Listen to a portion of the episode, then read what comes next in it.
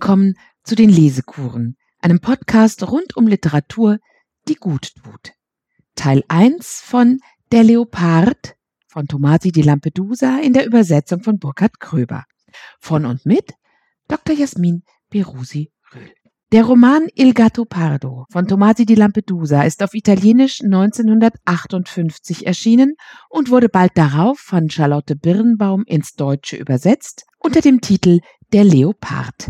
2004 erschien bei Piper eine neue Übersetzung von Gio Vecalin Induni unter dem Titel Der Gatto Pardo. Wohin war der Leopard entschwunden? Georg Sütterlin übertitelte seine Besprechung der damals neuen Übersetzung in der Neuen Züricher Zeitung vom 7. August 2004 mit Der Leopard dankt ab. Und jetzt ist 2019 eine dritte Übersetzung ins Deutsche erschienen, wieder bei Piper, diesmal von Burkhard Gröber. Nun ist der Leopard zurück. Das Buch heißt so wie auch der Film von Lucchino Visconti. Der Leopard.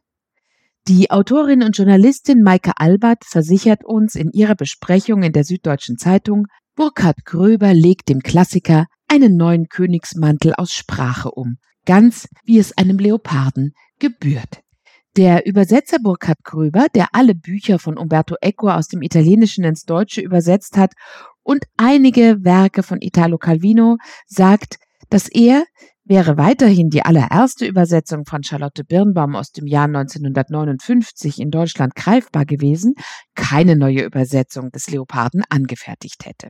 Doch die zweite Übersetzung von 2004 trägt nicht nur mit der Gatto Pardo im Titel eine unglückliche deutsch-italienische Zwitterform, sie weise auch sonst eine Reihe von Unschönheiten und Ungenauigkeiten und auch Falschheiten auf. Es war Burkhard Gröber ein Anliegen, dieses Buch, das, allein schon durch seine Umschlaggestaltung meist wie das Buch zum Film wahrgenommen werde, mit einer möglichst schönen und guten Übersetzung auch im Deutschen den Wert zu geben, der dem Buch als einem bemerkenswerten und außergewöhnlichen Werk der italienischen modernen Literatur gebührt. Das hat er im Nachwort und in einem eigenen Aufsatz deutlich gemacht.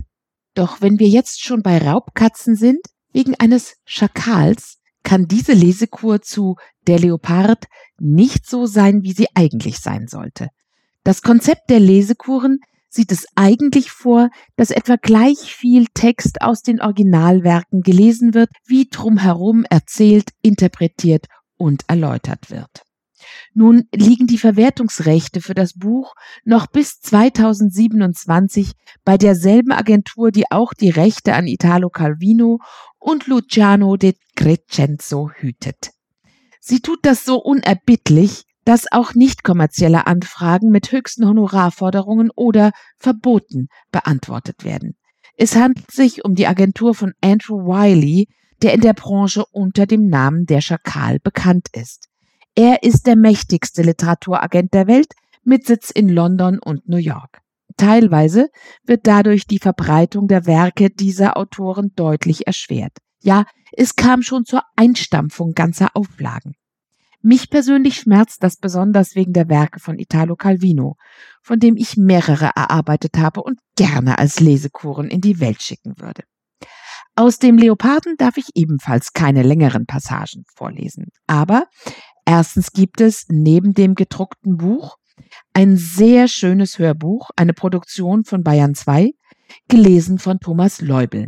Und zweitens kann man über das Buch und über den Autor, über die Entstehung und die Hintergründe so viel Interessantes sagen, dass ich trotz des Vorleseverbotes die Lesekur erarbeitet habe, die Sie gerade hören. Und damit möchte ich Ihnen natürlich das Buch selbst oder auch das Hörbuch heftigst ans Herz legen. Schauen wir noch einmal auf die Raubtiere beziehungsweise auf das, das dem Buch von Tomasi di Lampedusa seinen Namen gegeben hat. Der italienische Originaltitel des 1958 bei Feltrinelli in Mailand erschienenen Buches lautet, wie gesagt, Il Gatto Pardo. Dieses Wort kann man nicht ins Deutsche übersetzen. Man kann es eigentlich auch nicht ins Hochitalienische übersetzen, denn es ist wohl einem sizilianischen Dialektwort entlehnt. Jedenfalls ist es nirgendwo in der italienischen Literatur und in keinem Wörterbuch belegt. Wir müssen mit Burkhard Gröber unterstellen, dass die einfachen Leute, die Diener und Untergebenen des Fürsten, den Leoparden, der das Wappentier ihres Herrn war, als Gattupardu oder auch Atupardu ohne G für italienisch Leopardo bezeichneten. In dem Wort steckt hörbar italienisch und auch sizilianisch gatto. Und hinten hängt der Pardo aus Leopard an. Tomasi di Lampedusa entlehnte und italienisierte Gatto Pardo zu Il Gatto Pardo. Wieso war die zweite Übersetzung ins Deutsche mit Der Gatto Pardo übertitelt statt mit Der Leopard?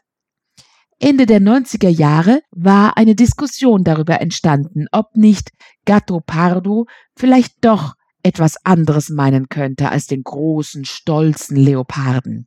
Diese Diskussion ist in die Übersetzung von 2004 eingegangen. Es wurde die Ansicht vertreten, damit sei eine kleine Pardelkatze gemeint, eine Art Ozelot, und Tomasi di Lampedusa habe sich mit der Wahl des Wappentiers für seinen Helden, den Fürsten von Salina, über diesen lustig gemacht, indem er ihm so ein kleines Kätzchen andichtete. Nicht nur Burkhard Kröber, sondern, wie er bei seiner Buchvorstellung am 22. Juni 2021 im Freien Deutschen Hochstift in Frankfurt am Main ausführte, also nicht nur Kröber, sondern sehr viele Italienisten fanden diesen Gedanken absurd, zumal es auf Sizilien solch kleine Pardelkatzen oder Ozelotte gar nicht gibt. Die gibt es nämlich nur in Amerika. Und sonstige kleine Katzen werden auf Sizilien nicht Gattupardo genannt. Auch wird im Text der Fürst mehrfach mit dem stolzen, löwenartigen Leoparden identifiziert. Mehrfach und ausschließlich muss man sagen. Diese Fehldeutung ist also wieder vom Tisch. Das Buch arbeitet auf eine bemerkenswerte Weise mit innerem Monolog. Es ist weder herkömmlich noch langweilig erzählt.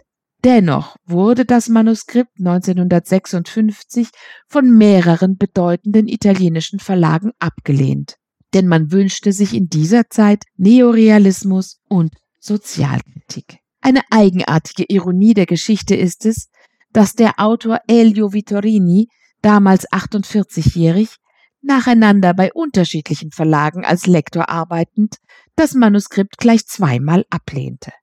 Vittorini war Sizilianer und Verfasser des Romans Gespräch in Sizilien von 1941. Er war in den 30er Jahren Linksfaschist und 1942 in einer geheimen kommunistischen Partei, später Partisan. Zusammen mit Cesare Pavese war er der wichtigste Vermittler und Übersetzer der amerikanischen Moderne und galt als Erneuerer der italienischen Literatur. Maike Albert, deren schönem Buch Trauer und Licht ich diese Informationen verdanke, weist darauf hin, dass Vittorini nicht nur politisch ein Antipode Tomasi di Lampedusas war, sondern vor allem auch in ästhetischer Hinsicht. Der zweite Versuch, das Manuskript bei einem Verlag unterzubekommen, und zwar bei Enaudi, gelang also wieder nicht, und zwar deshalb, weil inzwischen Elio Vittorini vom Verlag Mondadori dorthin als Lektor gewechselt hatte.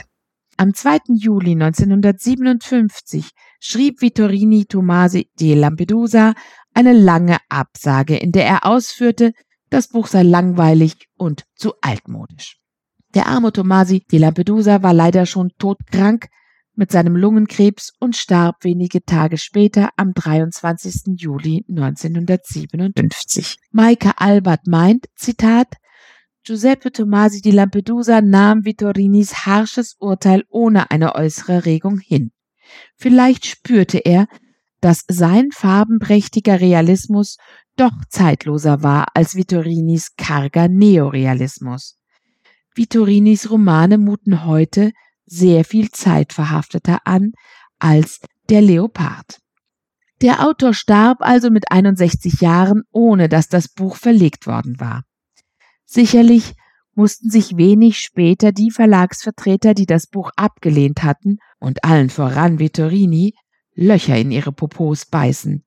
Denn die Witwe von Tomasi di Lampedusa bemühte sich weiter um eine Publikation und sandte das Manuskript dem Autor Giorgio Bassani, der den Wert des Manuskriptes erkannte und es als Lektor im Verlag Feltrinelli herausbrachte. Das Buch wurde schlagartig berühmt, weil die Leser es leidenschaftlich feierten. Es wurde in wenigen Monaten 140.000 Mal verkauft und erhielt den Premio Strega, Italiens angesehensten Literaturpreis. Bald nach Erscheinen las Lucchino Visconti das Buch. So links Visconti auch war, er stammte selbst aus altem Adel und war begeistert von dem Buch, das er dann 1963 mit größter denkbarer Opulenz verfilmt hat. Burt Lancaster spielte Don Fabrizio Corbera, der von seiner riesigen Statur her schon sehr gut passte, und die schöne Claudia Cardinale spielte Angelica, sowie der junge Alain Delon Tancredi.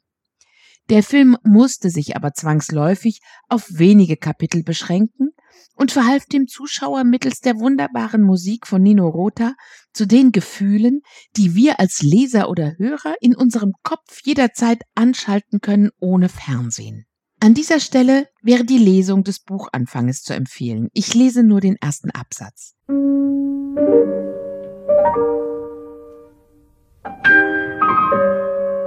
Mai 1860. Nunc et in hora mortis nostre. Amen. Das tägliche Rosenkranzbeten war zu Ende.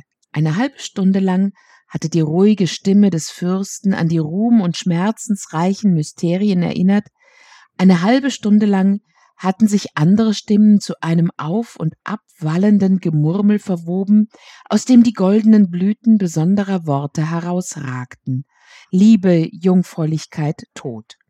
Und solange dieses Gemurmel anhielt, schien der Rokokosaal seinen Charakter geändert zu haben. Selbst die Papageien, die ihre bunt schillernden Flügel auf den Seidentapeten spreizten, hatten eher verschüchtert gewirkt. Und sogar die Magdalena zwischen den beiden Fenstern war wie eine Büßerin erschienen und nicht wie die etwas üppige, blonde, in Träume versunkene Schönheit, als die man sie sonst immer sah.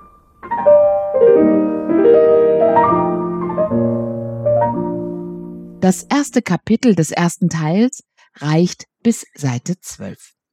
Mit einem Sternchen wird der Absatz zum nächsten Kapitel markiert. Das beginnt damit, dass der Fürst, Zitat, hinter dem freudig vorauseilenden Bendico, das ist sein Hund, in den Garten hinuntersteigt. In diesem Garten war vor kurzer Zeit ein toter Soldat gefunden worden, dessen Leiche erst durch den schrecklichen Geruch aufgefallen war, der sich im Garten verbreitet hatte. Das Kapitel war ja überschrieben mit der Zeitangabe Mai 1860. Wir befinden uns im sogenannten Zweiten Unabhängigkeitskrieg. Savoyen war an der Seite Frankreichs in den Krieg gegen Österreich eingetreten und in der Schlacht von Solferino am 24. Juni 1859 haben die Österreicher bzw. das Reich Habsburg unter Kaiser Franz Joseph II. Sardinien verloren, womit der Weg zur Einigung Italiens geebnet wurde.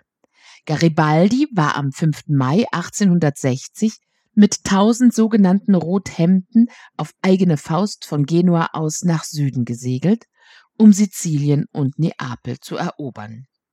Er landete am 11. Mai bei Marsala am Westzipfel Siziliens an und seine 1000 Rothemden schlugen am 15. Mai in der Schlacht von Calatafimi die Truppen des eigentlich überlegenen neapolitanischen Generals Landi. Einer dieser neapolitanischen Soldaten, der im Kampf gegen die garibaldinischen Rebellen verwundet worden war, hatte sich wohl in den Garten des Fürsten geschleppt und war dort gestorben. Der Fürst erinnert sich im Garten mit Widerwillen an die Auffindung des Leichnams. Den meisten Lesern oder Hörern geht es schon auf der ersten Seite, im ersten Kapitel so. Man kann sich alles lebhaft vorstellen.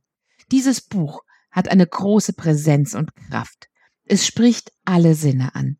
Die Farben, die Gerüche, die Wärme der Luft, das Licht und die Geräusche. Alles wird dem Leser gegenwärtig gemacht. Mag es auch letztlich ein einfacher Kunstgriff sein. Es ist stark und lebendig, wie zum Beispiel die mythologische und tierhafte Ausstattung des Palazzos sich verwandelt und verschüchtert ist während der halben Stunde, in der das Gebet gesprochen wird, und wie sie sich anschließend wieder zurückverwandelt, um ihr lebhaftes, stummes Spiel fortzusetzen. Im Deckenfresko erwachten die Gottheiten, die Scharen von Tritonen und Triaden, die sich von Bergen und Meeren zwischen Himbeer- und veilchenfarbenen Wolken zu einer verklärten Concadoro stürzten, um den Ruhm des Hauses Salina zu preisen. Dieser Concadoro ist die fruchtbare Ebene um Palermo. Und etwas später an den Wänden hoben die Affen wieder an, den Papageien Grimassen zu schneiden. All das geschieht mit diesen bildlichen Zeugen der Antike und den dargestellten Tieren, kaum ist das Rosenkranzgebet beendet, das diese unchristlichen Geister band. Auf diesen ersten Seiten klingt schon alles an und es kommt atmosphärisch zum Ausdruck, was dieses Buch ausmacht und was es sagen will. Don Fabrizio Corbera, der Fürst von Salina, ist die Hauptfigur des Buches. Er verkörpert die uralte adelige Herrenschicht. Er ist von hünenhafter Gestalt, helläugig und honigblond. Zitat, als erster und letzter eines Geschlechts, das jahrhundertelang nicht imstande gewesen war, seine eigenen Ausgaben zusammenzurechnen und die Schulden davon abzuziehen, besaß er eine starke und tiefe Neigung zur Mathematik. Zitat Ende. Er ist der Mathematik so sehr zugeneigt, dass er ein erfolgreicher Hobbyastrologe geworden ist. Don Fabricius Adelsfeld jedoch ist dabei unterzugehen. Er spürt das deutlich. Sie wird verdrängt durch die Vertreter der neuen Zeit aus der hochkommenden Bourgeoisie. In seine eigene Familie wird die Erbin eines solchen Emporkömmlings einheiraten, Angelika. Sie wird den Neffen des Fürsten mit Namen Tangredi heiraten. Dieser lebenslustige Neffe ist dem Fürsten viel lieber als seine eigenen Söhne. Tangredi schlägt sich auf die Seite des neuen Italien und unterstützt die Einigungsbewegung. Durch Angelika heiratet er in die neue Aristokratie des Geldes ein. Immer wieder zitiert wird ein Satz, den er in diesem Zusammenhang zu seinem Onkel sagt, um seine Haltung zu begründen. Wenn wir wollen, dass alles bleibt, wie es ist, dann ist es nötig, dass alles sich verändert. Durch Maike Albert erfahren wir, erst vor kurzem wurde herausgearbeitet, dass dieses Zitat eine Formulierung von Machiavelli aufgreift und variiert. Wie zu erwarten, sagt Machiavelli im Grunde das Gegenteil. Jedenfalls hat sein Gedanke eine entgegengesetzte Stoßrichtung. Ihm ging es darum, dass man, wenn man eine neue Verfassung geben will, den Schein der alten Formen beibehalten muss. Zitat Damit das Volk glaubt, es hätte sich nichts geändert, auch wenn die neuen Einrichtungen mit den früheren nicht das geringste gemein haben. Tomasi di Lampedusa kannte Machiavelli. In einer seiner privaten Englischlektionen führt er aus, Machiavelli ist der Autor, dem man in der Politik folgen kann und muss, aber nur, wenn man dieses offen bestreitet, sonst ist man kein Machiavellist mehr. So oder so. Tatsächlich verändert sich ganz Italien, doch Sizilien scheint unwandelbar und dem Fürsten Salina als Figur haftet etwas Zeitloses, Unerschütterliches an. Diese letzte Formulierung stammt von Hanjo Kesting. Er resümiert 2016 für den NDR, der Roman ist ein Abgesang auf die aristokratische Welt Siziliens, der der Autor selber entstammte, geschrieben im Bewusstsein des nahenden Todes, eingehüllt in den Geruch der Vergänglichkeit. Und Lampedusas Kunst ist, wie Friedrich Sieburg schrieb, von einer Fülle und Unbefangenheit, die geradezu überwältigend ist. All das spürt man tatsächlich in jeder Zeile des Buches. Und obschon das Thema letztlich ernst ist, ist das Ganze auch mit Humor aufgefasst, zuweilen auch mit Sarkasmus und mit Ironie, manchmal mit Witz. Denn der Autor dieses Werkes, Giuseppe Tomasi di Lampedusa, war ein sehr kluger und belesener Mann und als Mensch sarkastisch. Mit vollem Namen hieß der Autor des Leoparden Giuseppe Maria Fabrizio Vittorio Tomasi Mastro Giovanni Tasca. Er wurde am 23. Dezember 1896 in Palermo geboren, und zwar als das künftige Haupt seiner Familie in einem der großen Adelspaläste. Sein Vater Giulio Maria Fabrizio Tomasi war Principe di Lampedusa und Duca di Palma, und seine Mutter war Beatrice Mastro Giovanni Tasca e Filangheri dei Principi di Cutto di Santa Margherita di Belice.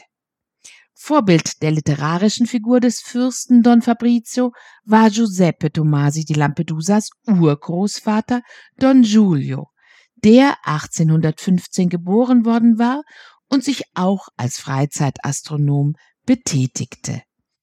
Er erlebte 1860-61 die Ankunft Garibaldis auf Sizilien und später die Einigung Italiens. Er war allerdings kein so aufregender, großer Mann von seiner Persönlichkeit her wie die Romanfigur Don Fabrizio. Don Giulio starb 1885 ohne Testament. Historiker gehen davon aus, dass seine Witwe es vernichtet hatte, damit ihre Töchter nicht leer ausgehen. Das Fehlen eines Testamentes hatte zur Folge, dass die Erbstreitigkeiten unter seinen neun Kindern sich 60 Jahre lang hinziehen sollten, und die finanzielle Lage der künftigen Generationen wurde dadurch sehr schwierig. All das und noch viel mehr hat Maike Albert in ihrem Buch Trauer und Licht, Lampedusa, Ciacia, Camilleri und die Literatur Siziliens ausgeführt, das 2019 im Bärenberg Verlag erschienen ist. Bevor wir uns noch einmal die tatsächliche Familie des Autors anschauen, lese ich ein kleines Stück, das uns das Privatleben des Fürsten näher bringt. Nach dem Rosenkranzgebet hat er den Pater Peron genötigt, mit ihm in die Stadt zu fahren, wo der Pater im Kloster warten muss, bis der Fürst bei seiner Marianina gewesen ist. Der Besuch bei ihr wird diskret mit einem Sternchen zwischen zwei Absätzen übergangen, in dem zwei Stunden vergangen sind. Zuvor aber, bevor der Fürst entschlossen an Marianinas Tür klopft, hat er einen Augenblick lang ein schlechtes Gewissen. Ich sündige, ja gewiss, aber ich sündige, um nicht noch mehr zu sündigen, um mir diesen Dorn der Fleischeslust zu ziehen und nicht in noch größere Untaten zu verfallen. Und das weiß der Herrgott. Ein gerührtes Bedauern mit sich selbst überkam ihn, so dass er mental zu jammern begann. Ich bin ein schwacher Mensch, dachte er, während sein schwerer Schritt den losen Schotter festtrat. Ich bin schwach und niemand steht mir bei. Stella, oh ja, gewiss. Der Herr weiß, wie ich sie geliebt habe. Als wir heirateten, waren wir zwanzig, aber jetzt verlangt sie zu viel. Und sie ist auch zu alt. Der Schwächeentfall war vorüber. Ich bin noch ein kräftiger Mann. Wie kann ich mich da mit einer Frau begnügen, die sich im Bett vor jeder Umarmung bekreuzigt und danach in den Augenblicken höchster Wonne nichts anderes zu sagen weiß als Jesus Maria. Als wir frisch verheiratet waren, fand ich das alles erregend, aber jetzt? Sieben Kinder habe ich mit ihr gezeugt, sieben, und nie habe ich auch nur ihren Nabel gesehen. Ist das recht? Ja, ist das recht? Der erste Teil des Buches, es besteht aus insgesamt acht Teilen, endet wie er begann, mit dem Rosenkranz. Kurz zuvor hatte der Fürst ein Nickerchen gehalten. Kurz davor hatte er seinen mickrigen Sohn Paolo in seinem Zimmer vorgefunden, der den Cousin Tancredi gegenüber seinem Vater mies machen wollte, weil der sich mit den Schurken verbündet habe, die Sizilien aufwiegeln. Der Fürst wurde ungehalten. Besser Dummheiten machen, als den ganzen Tag lang nur immer die Pferdekacke betrachten, sagt er. Und dass ihm Tancredi lieber sei denn je, und dass sein Sohn Paolo einem wie ihm einmal verdanken werde, dass er auf seine Visitenkarten werde Herzog von Querquetta drucken dürfen. Danach also das Mittagsschläfchen, und anschließend erhält er die Zeitung und eine Nachricht von seinem Schwager, dass der sich auf englische Kriegsschiffe geflüchtet habe mit der ganzen Familie, denn das kann der Fürst nun selbst auch in der Zeitung lesen, Garibaldi ist angekommen. Zitat, der Name Garibaldi beunruhigte ihn ein wenig. Dieser Abenteurer, ganz Haare und Bart, der würde Unheil anrichten. Dann wieder denkt er, wenn der Turiner Galantuomo ihn hergeschickt hat, heißt das, dass er sich auf ihn verlässt. Dieser Turiner Galantuomo ist natürlich der spätere König Emanuele. Ich lese die letzten zwei Absätze des ersten Teils. Er beruhigte sich, kämmte sich die Haare, ließ sich Schuhe und Gehrock anziehen. Die Zeitung warf er in eine Schublade. Es war schon fast wieder Zeit für den Rosenkranz, aber der Saal war noch leer. Er setzte sich auf ein Sofa, und während er dort wartete, fiel ihm auf, dass der Vulkanus im Deckenfresko ein bisschen so aussah wie Garibaldi auf den Lithografien, die er in Turin gesehen hatte. Er lächelte, ein Gehörnter. Die Familie versammelte sich allmählich. Die Seide der Röcke raschelte. Die Jüngeren scherzten noch miteinander. Von draußen hörte man das gewohnte Echo der Streitereien zwischen den Dienern und Bendico, der um jeden Preis teilnehmen wollte. Ein Sonnenstrahl voller Staubwirbel leuchtete auf die boshaften Äffchen. Der Fürst kniete nieder. Salve Regina Mater Misericordiae. Das ist fast wie der Schluss eines Opernaktes. Übrigens war Tomasi di Lampedusa davon überzeugt, dass die italienische Literatur im 19. Jahrhundert deswegen so verhältnismäßig wenig große Literatur hervorgebracht hatte, weil die Oper die Kunst absorbiert hat. Wie auch immer. An seinem Leopard frappiert tatsächlich, wie alles mit allem zusammenhängt, was man bei mehrmaligem Lesen und Hören erst so richtig ermessen kann. Vor Ende dieses ersten Teils zum Leoparden noch ein Zitat von Tomasi di Lampedusa. Darin äußert er sich über sein gerade abgeschlossenes Manuskript in einem Brief vom 31. März 1956 an seinen Jugendfreund Guido Laiolo. Der lebte in Brasilien. Wir finden das Zitat bei Maika Albert. Giuseppe Tomasi di Lampedusa schreibt, die Hauptfigur ist der Fürst von Salina, mein Urgroßvater, der Fürst Lampedusa in leichter Verkleidung. Und die Freunde, die es gelesen haben, sagen, dass mir der Fürst von Salina verdammt ähnelt. Mir schmeichelt das, denn er ist ein Prachtkerl. Das gesamte Buch ist ironisch, bitter und nicht ohne Bosheit. Man muss es mit äußerster Aufmerksamkeit lesen, denn jedes Wort ist wohl gesetzt und jede Episode besitzt einen versteckten Sinn. Alle kommen schlecht weg. Der Fürst und sein unternehmungslustiger Neffe, die Bourbonen und die Liberalen und vor allem das Sizilien von 1860. Viele meiner Erinnerungen tauchen auf und die Beschreibungen etlicher Schauplätze entsprechen vollkommen der Wahrheit. Es scheint, als sei es nicht allzu schlecht geschrieben, und mir fiel auf, dass einige meiner Sätze unter den drei, vier Leuten, die es gelesen haben, sprichwörtlich geworden sind.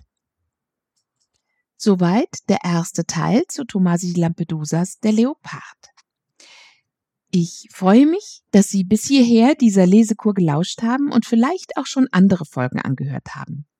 Wenn Ihnen die Lesekuren gefallen, dann folgen Sie meinem Podcast doch auf Spotify, iTunes, Amazon Music und überall sonst, wo es Podcasts gibt. Und vor allem empfehlen Sie diesen Podcast gerne weiter. Auf der Webseite www.lesekuren.de finden Sie auch noch Links zu anderen Dateien, zu Musik, zu Videos, die zuweilen zu den vorgestellten Texten passen und auch Literaturhinweise. Über Rückmeldungen, Anekdoten oder Anregungen zum Beispiel per E-Mail an lesekuren at gmail.com würde ich mich sehr freuen.